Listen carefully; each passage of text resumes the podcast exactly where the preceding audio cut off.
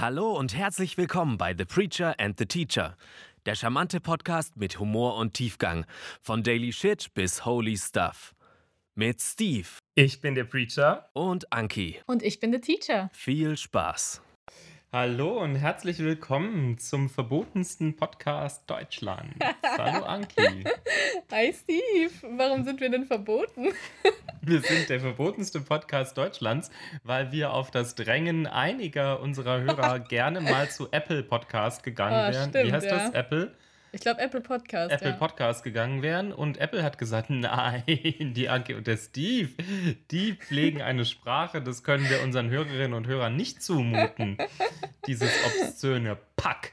Und äh, deshalb laufen wir jetzt unter der Kategorie explicit und ähm, ich weiß im Echtsein gar nicht, was das heißt, ob man dann über 18 sein muss, um uns zu hören oder ob die uns, die streamen uns gar nicht, ne? Ich weiß nicht, nee, ich glaube, man kann uns gar nicht streamen. Ja. Ja. Also an alle von euch, die, die gefragt haben, wann kann ich euch endlich auf Apple Podcast hören? Dann, wenn wir endlich mal unsere Sprache gezügelt haben. Und, ähm, Also nie. Vor allem aber alle, die uns jetzt hören, wissen ja, wie sie uns hören können und wir freuen uns. Richtig, genau.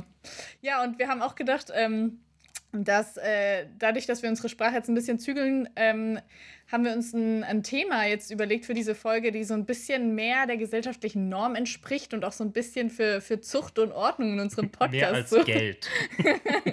mit Zucht und Ordnung in unserem Podcast sorgt. Und zwar wollten wir heute gerne ähm, über das Thema Ehe sprechen. Ist ziemlich witzig, äh, weil Steve und ich nämlich beide nicht verheiratet sind.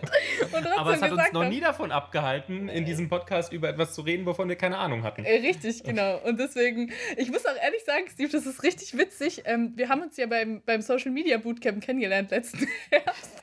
Und ich weiß noch ganz genau, dass ich dir die Frage gestellt habe: Bist du verheiratet? Und du hast gemeint, nein. Und in meinem Kopf warst du dann automatisch Single, weil ich mir nicht, also weil es in meinem Bild von einem Pfarrer das nicht gab, dass er in einer Beziehung und nicht Man muss auch sagen, beim ist. Social Media Bootcamp waren auch fast alle verheiratet. Das stimmt, außer, außer uns. Ja, nee, es waren schon auch Nee, ein paar fa- aber Single-Leute fa- dabei. ganz, ganz, ganz, ganz, ganz, ganz, ganz, ganz, ganz, ganz viele. Ja, das habe ich jetzt so genau nicht, nicht untersucht. Aber ich weiß noch, dass ich, Ich dass ich dann richtig verwirrt war und da haben wir nämlich Den schon so ein paar begrüße ich Podcasts. immer Leute. Da, da, nee, da haben wir nämlich schon, schon ein paar Podcast-Folgen gemacht, bis du dann halt irgendwann mal gesagt hast, dass du in einer Beziehung bist und ich bin aus allen Wolken gefallen, weil ich mir so dachte, so, hä? Das hat in Und weil du so heimlich auch ein paar Hoffnungen gehabt hast, aber davon Oh. wollen wir jetzt nicht sprechen. ähm, du bist ja auch in der Beziehung und ich möchte nicht, dass du da jetzt in Verlegenheit Oh, vielen kommst. Dank, vielen Dank, du bist so gütig. Ja, ja, ja, Ja, aber Steve, mich, nee, äh, lass mal hier ein bisschen Tacheles reden. Wie, Wow. Was, äh, was ist dein, dein Verständnis von Ehe? Vielleicht auch, warum bist du nicht verheiratet? Oder wie, wie sieht ihr, wie sieht man das in deinem konfessionellen Feld? Weil ich muss ehrlich, ich muss mal dazu sagen, ich bin ja, ähm, ich gehe in eine Freikirche. Und da ist es schon so, dass ähm, Leute tendenziell sehr jung heiraten, dass man dann ähm, irgendwie, sobald man mal ein Jahr zusammen ist, schon auch gefragt wird, so, warum bist du denn noch nicht verheiratet? So, du bist doch jetzt schon irgendwie 24 oder was. Und da muss ich mich teilweise wirklich dafür rechtfertigen, dass ich weder verlobt noch verheiratet bin.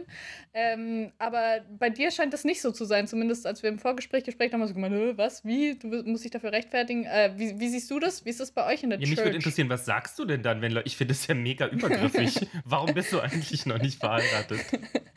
Äh, ich glaube, ich habe, ich weiß nicht, ob ich schon jemals wirklich Ich so stelle dir direkt. übrigens ja jetzt die gleiche Frage, aber egal. Ähm, was sagst du den Leuten, die das fragen? Ich glaube einfach, weil ich nicht will oder noch nicht will. Also ich will auf jeden Fall heiraten. Ich bin auch der Überzeugung, dass es der Mann wird, mit dem ich gerade zusammen bin. Aber Oh, jetzt gerade passt es nicht. Also, oder was heißt, passt es nicht? Fühle ich mich noch nicht bereit, noch nicht erwachsen genug, noch nicht, passt gerade nicht in meine Lebensphase, weiß nicht, diese ganzen Floskeln, die man da sonst auch immer hört. Nee, weiß nicht, ist für mich, ist für mich jetzt gerade nicht dran. Finde ich witzig, dass du sagst, fühlst du dich noch nicht erwachsen genug, weil genauso würde ich es nämlich für mich auch sagen. Und ich bin ja also Ja. zwei, drei Jahre älter als du und, äh, und empfinde mich aber irgendwie auch noch nicht als erwachsen genug ähm, dafür. weil das ne? für mich irgendwie so ein wirklich so ein Erwachsenen-Ding ist. Und irgendwie sehe ich, seh ich Und mich dann ist man noch, noch, nicht, noch nicht als erwachsen. Ähm, ich ich habe überlegt, vielleicht ist es auch ein bisschen so. Also meine Eltern selber waren nicht verheiratet. Mhm. Und ähm, haben aber beide später nochmal jemanden geheiratet, jemand Aber nicht einander. jeweils. Ah, ja, mhm. Nein, genau. Und, ähm, und habe ein bisschen überlegt, weil, weil die dann, also weil die dann deutlich später waren, ich weiß gar nicht, wie alt meine Mutter dann war, es war bestimmt schon 40 oder drüber. Und vielleicht ist es für mich auch so ein bisschen dann so verankert, dass es halt dann das Alter, was man macht, Ah. wenn, man- wenn man heiratet. Also Ah, das wäre jetzt mal so meine Überlegung, aber ich fand das witzig, dass du sagst mit dem, mit dem Erwachsensein. Ähm, für mich zählt es auch so ein bisschen Kinder, Hund, Haus und äh, Gartenzaun. Und das ist, und das finde ich merkwürdig, weil in meinem Studium zum Beispiel kenne ich einige Leute, die schon, die schon im Studium geheiratet Mhm. haben, zum Beispiel, ähm, oder halt kurz danach in, der, in einer anderen Ausbildungsphase. Mhm, mhm. Ich, ich muss auch sagen, ich glaube, das hat, also ich glaube, bei mir hat schon auch noch was mit dem Studium zu tun. Ich glaube, ich ich, glaub, ich hätte es cool gefunden, irgendwie auch während dem Studierendendasein verheiratet zu sein. Aber ich glaube, ich finde, ich finde, so Ehe hat auch was so von, von Selbstständigkeit und so. Und ich gründe meine eigene Familie, so, so in dem Sinne. So, ich mache dann mein, mein eigenes Ding. Und ich finde, so, also solange ich halt Student bin, noch kein Einkommen habe, also gut, mein Freund, der arbeitet jetzt, aber davor waren wir beide Studenten und so, und dann bist du immer noch irgendwie abhängig von dem, was deine Eltern dir geben oder von Mhm. deinem 450-Euro-Job so. Also ich finde es nicht so ganz optimal, als dass man dann irgendwie so sagt, okay, ich mache jetzt irgendwie so mein eigenes Ding, als dass ich das jetzt irgendwie machen wollen würde. So, verstehst du, was ich meine? Macht das Mhm. Sinn? Ergibt das Sinn? Ja, verstehe ich total. Man ist irgendwie noch nicht so was. Es gibt die, die Bibelstelle, die, die, die normalerweise zu Hochzeiten auch dazugehört. Da gibt es einige Stellen. Und eine davon ist: Ein Mann wird Vater und Mutter verlassen, um seiner Frau anzuhängen. Mhm. Interessant, das finde ich, was ich übrigens eine interessante Formulierung finde. Der Mann verlässt und er wird einer, seiner, Frau, seiner Frau anhängen, weil das ist ja irgendwie klar. Und ähm, also da ist, äh, ist ja irgendwie klar, der Mann geht von den Eltern weg wegen der Frau, für die Frau, um mit der Frau dann irgendwie zusammen sein. Spannend. Aber ähm, das ist eben schon so ein Weggehen von zu Hause und so ein Weggehen von den Eltern. Ich verstehe schon, also ich lebe im Prinzip von meinen Eltern gerade noch und fände das jetzt ein bisschen weird, wenn, ähm, wenn ich in dieser Phase dann ähm, ja, diesen Schritt machen würde, der für mich noch gerade gar nicht dazugehört. Das liegt aber vielleicht natürlich auch daran, dass wir, wenn wir studieren, einfach auch ein bisschen, bisschen älter, in die, länger in dieser Ja, Abhängigkeit das stimmt. sind. Also Das jemand, stimmt. der nach, Eine Ausbildung macht, nach ja. der Schule eine Ausbildung macht und dann unter Umständen aber schon in deinem Alter zum Beispiel Gutes Geld sehr, verdient. sehr selbstständig ist, ja, und, ein, und Ja. ein Haus hat, vielleicht auch sowas oder zumindest anfängt, eins zu bauen. ja. Und da ist es wahrscheinlich vielleicht einfach früher. Ich, das wird man bestimmt auch nachweisen können, dass Akademiker wahrscheinlich später heiraten als Leute, die früher dann auch mit der Familiengründung vielleicht auch anfangen. Steve, siehst du dann aber, also so wie du jetzt aufgewachsen bist, prägt dich das auch für, für die, So als- als die Reihenfolge, die du. als Bastard. Ähm, auch so für die Reihenfolge, Deswegen die du sind wir dir übrigens, so deswegen sind vorstellst? wir übrigens gesper gesperrt. Weil deswegen sagen Podcasts. Bastard sein. Weil ich ständig Bass. Entschuldigung, aber du hast eine ernsthafte Frage gestellt. Ich ja. habe eine ernsthafte Frage gestellt. Und zwar genau, hängt für dich Familienplanung dann automatisch mit Ehe zusammen? Also ist das für dich schon auch so ein Ding, dass du sagst, okay, also die Ehe muss schon zuerst kommen, bevor dann Haus, Hof und Kinder kommen? Oder ist, ist es für dich äh, total flexibel in der Reihenfolge? Verstehst du meine Frage? Ja, die ist ja nicht so. Die ist ja nicht so schwierig zu verstehen. Ich wollte, ich musste nur kurz nachdenken, wie ich, das, wie ich das sehe. Also da bin ich, glaube ich, ziemlich konservativ. Oder, ja, also ich würde sagen, also so bürgerlich konservativ irgendwie zu sagen, ich glaube schon, dass für mich wäre das, wär das so der klassische, der klassische Weg, auch wenn ich ja wirklich nicht wenige Leute bei denen erkenne, bei denen das nicht so ist. Und ich würde Mhm. nie sagen, das wäre irgendwie weniger wert. Ich finde es, aber ich finde heiraten was Schönes. Und deshalb glaube ich auch, dass das gut ist, wenn man das macht. Mhm. Ähm, aber ich verstehe eben auch, wenn sich das irgendwie so hi- hinten rausschiebt, weil das ist für mich noch nicht dran. Das mache ich, wenn ich groß bin oder vielleicht auch, wenn jemand sagt, man hat so ein bisschen Bindungsängste. Ähm, aber gut, wenn man sich zusammen ein Haus kauft oder baut Ja. ähm, oder, ähm, naja, oder zusammen ein Kind hat, ja, mehr Bindung geht eigentlich nicht. ja, Ähm, voll, voll. Deshalb ja. finde ich, also sind da Bindungsängste, finde ich kein Argument, weil alles, was man sonst dann an, an, an, an Zusammenwachsen macht, das äh, bindet einen auch extrem. Ja, voll, Ähm, voll. ja, wieso, wie siehst du das? Wie siehst du das? Nee, auch absolut. Also ich, ich könnte mir nicht vorstellen, also ich muss auch ehrlich sagen, da bin ich sogar so konservativ, dass ich sage, ich würde nicht mit meinem Freund zusammenziehen wollen, ähm, bevor wir verheiratet sind, weil ich glaube, also so für mein Verständnis von Ehe ist es schon so, man gibt sich dieses Wort und wenn man heiratet, dann ist Scheidung eigentlich keine Option. So, das ist mein, Mhm. also so, um, um alles zu verstehen, was danach noch kommt, ist das diese Gro Mhm. Grundvorstellung wichtig. Und ich glaube, es gibt nichts Schlimmeres, also doch, es gibt mit Sicherheit schlimmere Sachen, aber so im, im Beziehungsbild, glaube ich, ist es super furchtbar, wenn du, wenn du zusammen wohnst und dich dann trennst. Ich glaube, das ist sowas von schrecklich, wenn du dann irgendwie noch zusammen leben musst auf dem kleinen Raum oder wenn du merkst, du hast dich irgendwie schon so voll auseinandergelebt und es ist irgendwie nur noch unangenehm und dann musst du auch dieses Ganze, also wie du auch sagst, man hat sich echt auch verpflichtet, hat zusammen irgendwie so, so Eigentum, hat zusammen ein, ein Haus, eine Wohnung, ein irgendwas, ähm, vielleicht sogar auch Tiere oder Kinder oder so und, ähm, und muss das dann irgendwie alles noch auseinander dividieren. Ich glaube, das macht den Schmerz unnötig groß. Und ich glaube auch, ähm, also ich finde es auch einfach schön, dass sich mit der Ehe noch was, noch was ändert. So. Also dass es dann wirklich Mhm, noch mal so ein mhm. ganz neues Ding wird. So, du hast zusammen eine neue Wohnung so. Ähm, das ist zumindest mein, meine Vorstellung ähm, Das ist davon. natürlich heute ein bisschen die Frage, finde ich, ähm, wenn man sagt, ja, dann erst zusammenziehen, aber also wenn man, wenn man in der gleichen Stadt wohnt und ähm, weil einer eine Mhm. größere Wohnung hat oder aus irgendeinem anderen Grund, weil es näher zur Arbeit ist oder so, übernachtet man schon ganz oft beieinander. und, mhm, Und ähm, dann ist dann irgendwann die Frage natürlich, was da der klar. Substanz. Also natürlich, ich glaube schon, wenn man auf Dauer zusammen wohnt, ist es schon was anderes, als wenn man seinen Ja. eigenen Rückzugsraum nochmal hat Ja, und ja, sagen kann, voll, so, voll. und Ja. ich bin jetzt einfach bin mal weg, ein ciao. Wochenende weg. Ciao. Und weg heißt nicht nur ein Zimmer weiter oder ich habe mich im Bad eingesperrt, sondern, ähm, sondern heißt einfach 20 Minuten mit der Straßenbahn oder so. Ja. Ähm, insofern ist es dann schon ein Unterschied. Was, was mir schon auffällt, ist, ähm, ganz vielen, wenn man, wenn man Leute verheiratet, ähm, dann ist es bei ganz vielen Frauen so, dass sie sagen, ich möchte von meinem Vater zum Altar geführt werden. Okay, das ist jetzt aber ein Und- krasser Punkt, den du, so ein krasser Switch, den du Nein, jetzt nein, nein, warte mal, warte mal, ich, ich baue ja auf, ich baue ja auf zu was. Also, Okay, okay. dass sie sagen, sie möchten von ihrem Vater zum Altar geführt werden. Und dann sage ich manchmal so, ja, eigentlich, eigentlich machen wir das gar nicht ähm, in der evangelischen, der Ihr macht das in der Kirche nicht. nicht?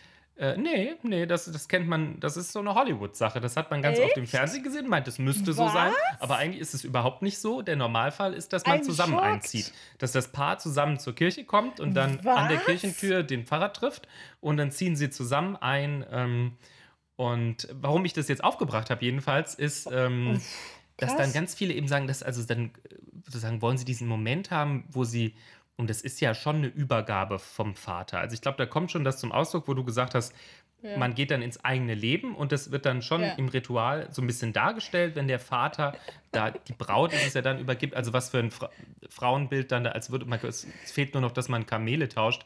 Ähm, welches Frauenbild dahinter, ja wirklich, das sage ich dann auch manchmal im Gespräch. Ähm, aber das eigentlich erstaunlich finde ich, ja, da leben schon Leute fünf Jahre zusammen. Da haben Ja. unter Umständen schon Leute Kinder zusammen.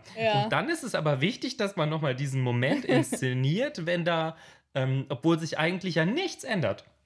Und deshalb finde ich das, also grundsätzlich viel stimmiger, wenn man als Paar kommt und als Paar zusammen einzieht, weil man, man ist ja schon da als Paar quasi. Ja. Und dann tritt man zusammen als Paar vor den Altar und wird nicht irgendwie, also wird weder verschachert, noch, ähm, ja, noch ändern sich diese Lebensumstände tatsächlich so krass, wie, wie, dieses, wie diese Inszenierung das dann, das dann andeuten würde. Mhm. Ähm, Ich, ich finde es auch voll ähm, in dem Kontext von, von Frauenrechten auch total spannend. Gerade diese Situation von, diesem, von dieser Übergabe. Ich hatte vorhin so einen Hirnfurz und hätte beinahe übergeben gesagt. Also es ist eine klare Trennung zwischen übergeben und Übergabe. nein, man kann sagen, ich übergebe dir meine Tochter. Ja, aber das Übergeben ist etwas anderes als Ja, die stimmt. Übergabe. Ja. Ähm, macht man am nächsten Tag nach der Feier. Richtig, back, back to the topic. Ähm, dass diese, diese Übergabe von der Frau an den Mann, das ist ja auch nie andersrum. Ne? Es ist ja auch nie der Mann, so wie es in der Bibel theoretisch steht, ja, der Mann, der Mann verlässt Mutter und Vater, sondern ähm, die so Frau wird dem Mann nicht übergeben. Gesehen. So müsste man es eigentlich machen, das stimmt. Also- Eigentlich müsste, müssten Vater und Mutter den Mann. Also ich habe schon erlebt, dass, dass sozusagen die Brautleute jeweils mit ihren Eltern zusammen eingezogen Ah, sind. mhm. Und dann kam halt zuerst er mit den Eltern, die haben ihn dann dahingestellt und dann kam als nächstes halt die, die Braut. Aber sonst, ja, sonst steht er da auch so blöd. Das ist, das ist nicht nur schön, glaube Ein ich, für ihn vor allem. unangenehmes Gefühl, glaube ich auch. Nee, aber was ich nochmal sagen wollte, also ich, so im Punkto Frauenrecht, das ist ja schon krass, dass halt damals die Frau, die hatte ja auch wirklich keine Bürgerrechte mehr, wenn die dann auch verheiratet war. So, die war dann ja wirklich Eigentum des Mannes. Und ich finde, das ist dann schon, also da muss man sich schon auch, glaube ich, hinterfragen, wenn man, wenn man so einer, so einem, ja, so einem Ritual, nee, ein Ritual ist es nicht, sondern traditionellen Element irgendwie da so nachgeht, was man damit eigentlich aussagen möchte. Ich glaube, das kann auch was voll Privates und was Emotionales sein und ich will das auch gar nicht jetzt irgendwie den Leuten ausreden, die das irgendwie schön finden, aber ich finde so im, im historischen Kontext gesehen ist es schon ir- irgendwie krass, auch so diese ganzen Erwartungen, so man, man erwartet auch eigentlich, dass die Frau den Namen vom Mann annimmt. So, wenn nämlich Hm. nicht, dann muss man sich immer dafür rechtfertigen. So, "Hä, findest du, deinen Na findest du seinen Namen nicht schön oder so? So, hä, Ich glaube, das was? kommt ein bisschen Also- auch auf die Namen an, die beide haben. Ich glaube, Ja, es gibt auch Situationen, wo man sagen würde, oh, hättest du, mal lieber, hättet ihr mal lieber deinen Namen angenommen. richtig, richtig. Nee, voll, voll, ja. Oh Aber das, das, das, stimmt, das stimmt schon, dass es, ähm, das ist Thema, wobei ich sagen muss, das sind auch durchaus oft jetzt, jetzt Feministinnen, weiß ich, aber doch schon sehr selbstbestimmte Frauen, die das dann auch, auch vielleicht unbedingt wollen, weil ich ja dagegen anrate. Ich, also sozusagen, wenn die nicht davon abzubringen sind, dann, dann machen wir das schon. Ja. Aber ich, ich ra- rate schon dagegen. Und das sind, die wollen das dann oft, hat es auch was mit der Beziehung zum Vater tatsächlich zu tun. Und oft ist es, glaube ich, auch wirklich einfach so, dass die das gesehen haben von, äh, vom ersten Hollywood-Film an und die Eltern gegebenenfalls auch schon. Ich war auch, glaube ich, noch bei halt keiner Hochzeit, wo raus. das nicht der Fall war, ehrlich gesagt. Ich habe das noch nie erlebt, dass die Bei zusammen keiner Hochzeit reingekommen von mir. ähm, Aber warum findest du das so schlimm? Also, um nochmal da, also, oder warum redest du da finde es, dagegen ich finde es nicht schlimm. Ich finde es einfach, ich glaube, ich find, da, wird, da wird was inszeniert, was eigentlich nicht mehr da ist. Nämlich ähm, äh, plötzlich Diese alte trifft, Tradition. trifft Ja, okay. die jungfräuliche Braut auf den, auf den Bräutigam. Und, ähm, und das, das mag ja auch sein, dass es das irgendwie gibt, aber ich sag mal, der Normalfall von den Trauungen, die ich habe, ist es nicht. Ja, okay. Gegebenenfalls haben die Leute auch schon Kinder. Und Mhm. dann, dann finde ich, ist das eine Inszenierung, die ist irgendwie schief, wenn man schon zusammen im gemeinsam gebauten Haus wohnt und Mhm. dann wird plötzlich. Ähm, Genau, und man ist, man wohnt zusammen und dann wird es so ein bisschen, ähm, die Hochzeitsnacht ist ja heute auch oft nicht mehr die Hochzeitsnacht. Und, ähm, und deshalb finde ich das, also so wie wir es eigentlich auch schon immer gemacht haben, in der evangelischen Kirche, auf jeden Fall bei den Katholiken, also die ich weiß, dass die es heute auch so grundsätzlich machen, dass man zusammen einzieht, aber ähm, das ist sozusagen ja eine Hollywood-Sache. Aber Ja. jetzt reden wir so viel über. Ähm, können auch gerne nochmal auf die Hochzeit.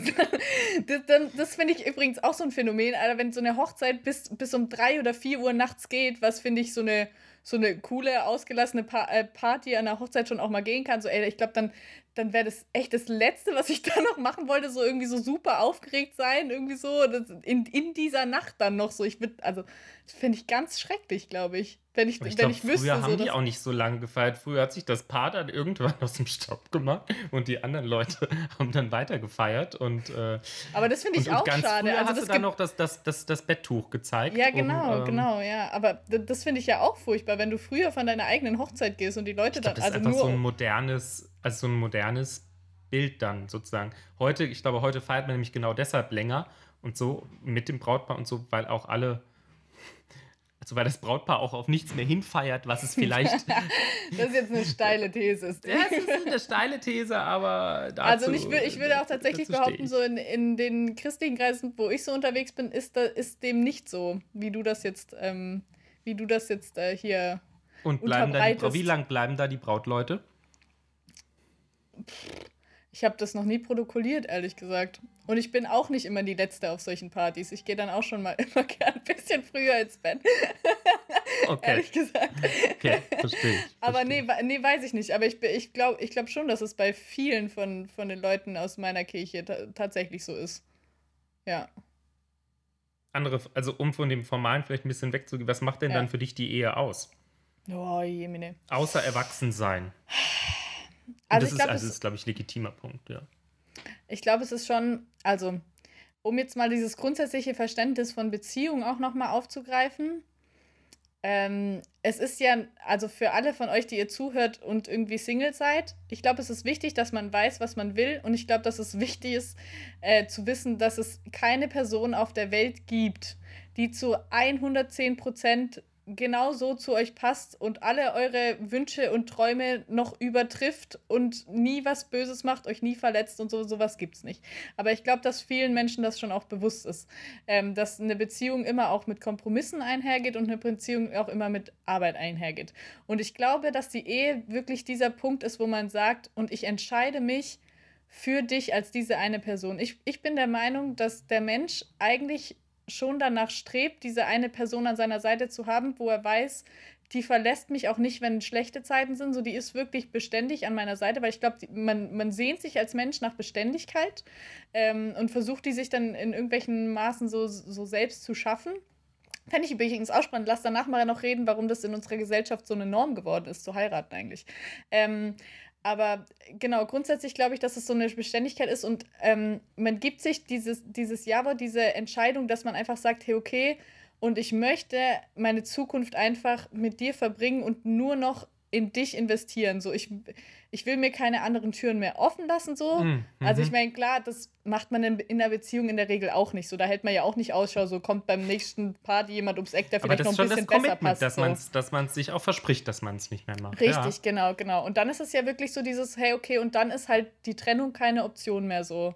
Da musst mhm. du dir mhm. wirklich so sicher sein, dass du sagst, hey, okay, und ich kenne dich mittlerweile auch so gut. Und deswegen muss ich nämlich auch sagen, ich finde es auch sehr schwierig, wenn, wenn Leute sich ähm, so im ersten Jahr, in dem sie zusammen sind, irgendwie schon verloben oder heiraten, weil ich der Überzeugung bin, da bist du ja immer noch in dieser rosaroten Phase so. Mhm. Ähm, und es ist halt schon so, dass die Hormone dich auch einfach blenden in blenden. dem Sinne ja, so. Also ich erinnere ich mich noch ja. daran, ich bin mit meinem Freund früher, wir sind äh, voll gern so in Möbelhäuser gegangen und haben uns das angeguckt und wir sind da so durchgelaufen und dann so, oh, du findest den Stil auch schön und ich auch und oh wow und unser, mm. unser Einrichtungsstil passt perfekt zueinander und es ist so wunderbar und wir mögen alle das gleiche Ding.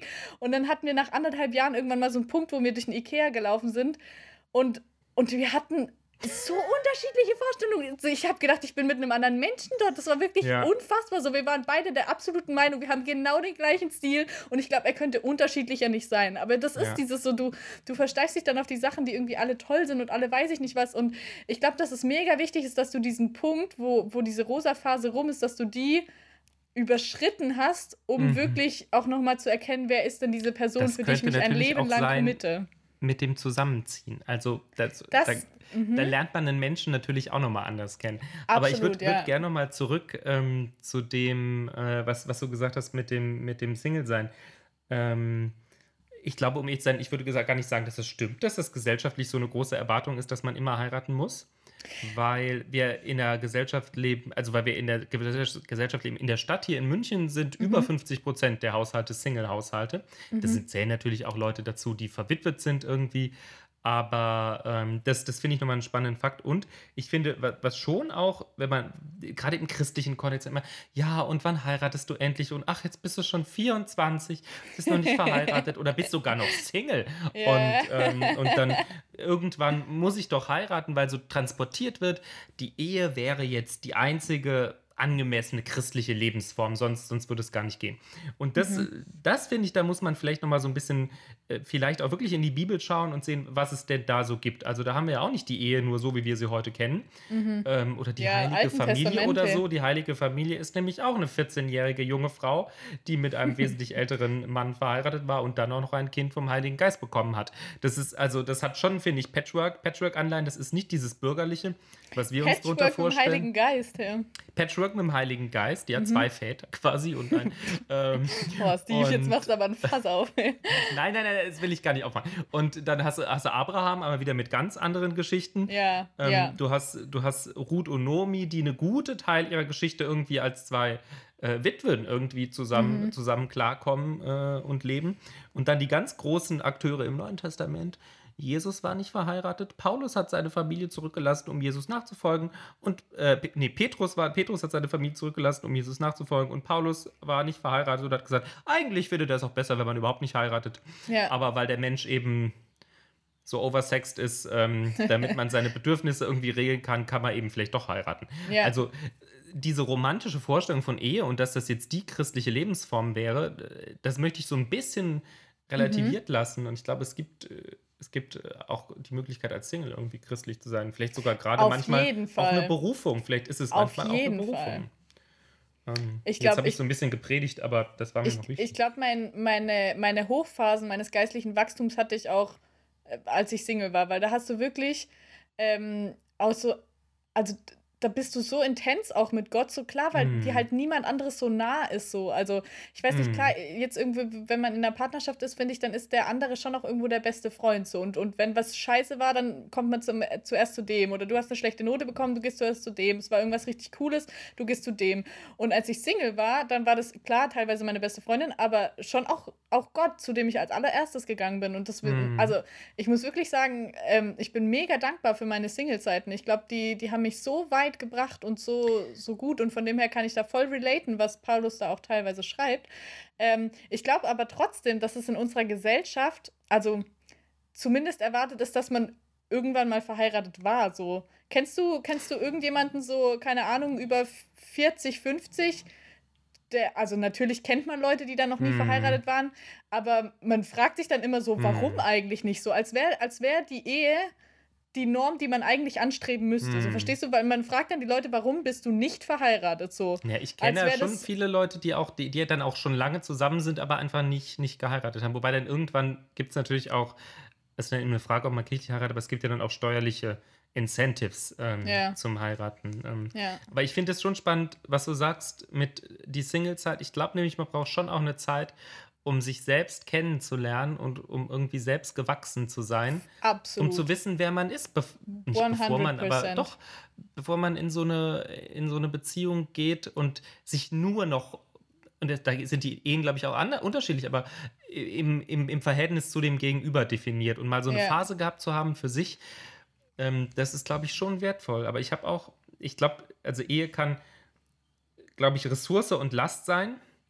Nämlich Oh. irgendwann, wenn man, ja, ist clever, ne? Spannender Gedanke. Es ist, als hätte ich mir das vorher Als, aufgeschrieben. als wäre es irgendwie Ähm. eine Hausarbeit so. Die Ehe, Ressource Die oder Ehe, Last. Ressource oder Last.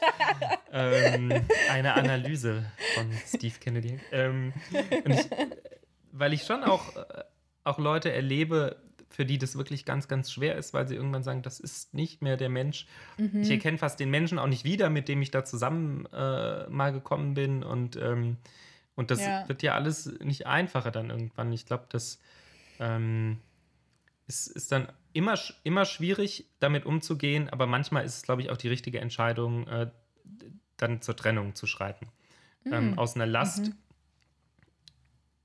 Weil das das Leben wirklich auch, ich, also ich meine, wir müssen jetzt noch nicht mal unbedingt von häuslicher Gewalt reden, aber ähm, schon glaub, unter, unter der Stufe drunter gibt es auch Hausnummer, einen, einen psychologischen Druck, der auf, Ja. der auf Leuten lasten kann. Und ähm, ich glaube schon, dass man, also dass sowas wie Eheberatungen und so echt eine sehr gute Sache sind und dass sich dadurch viel, viel retten lässt. Aber ich glaube, es gibt auch einen Teil, wo man vielleicht einfach wirklich mal eine Entscheidung getroffen hat, ähm, die sich im Rückblick als, als irgendwie schief, schief erweist. Aber was ich, was ich noch sagen wollte, eigentlich, nämlich bei Ressource, dass es nämlich, glaube ich, eine ganz tolle Glaubensressource ist. Und äh, häufig ist es kein so großes Thema, aber ich hatte im letzten, äh, letztes Jahr mal eine Trauung gehabt und es war so toll zu sehen, wie man gemerkt hat, dass die sind füreinander auch eine ganz tolle Glaubensressource und, und bauen sich gegenseitig auf und, und äh, beten zusammen und lesen zusammen in der Bibel und, Mhm. ähm, und das ist, äh, das kann, glaube ich, wenn man also eine offene Gesprächskultur dann auch hat, ähm, das kann, glaube ich, schon eine ganz, ganz tolle Ressource auch sein. Abgesehen davon, dass es natürlich fürs Leben so ist, wenn man jemanden Absolut. hat, der einen hält. Einfach eine echt, eine echt richtig. Weshalb ich dann wiederum auch verstehe, dass man sagt, es ist besonders für Christen irgendwie wichtig, ist es Gemeinschaft ja immer, ob es jetzt eine Kirche ist oder so. Mhm. Ähm, aber das, dass man sich da auch unterstützen und tragen kann, auch durch die Krisenzeiten hindurch. Ja. Da, darf ich noch eine letzte Frage stellen? Ähm, Ja. Findest du das äh, problematisch, wenn du irgendwie ähm, ein Pärchen traust oder du hast ein Trauergespräch und du merkst, einer von beiden ist, ist gläubig, so denen ist die, die, die Religion, der Glaube irgendwie super wichtig und der andere nicht.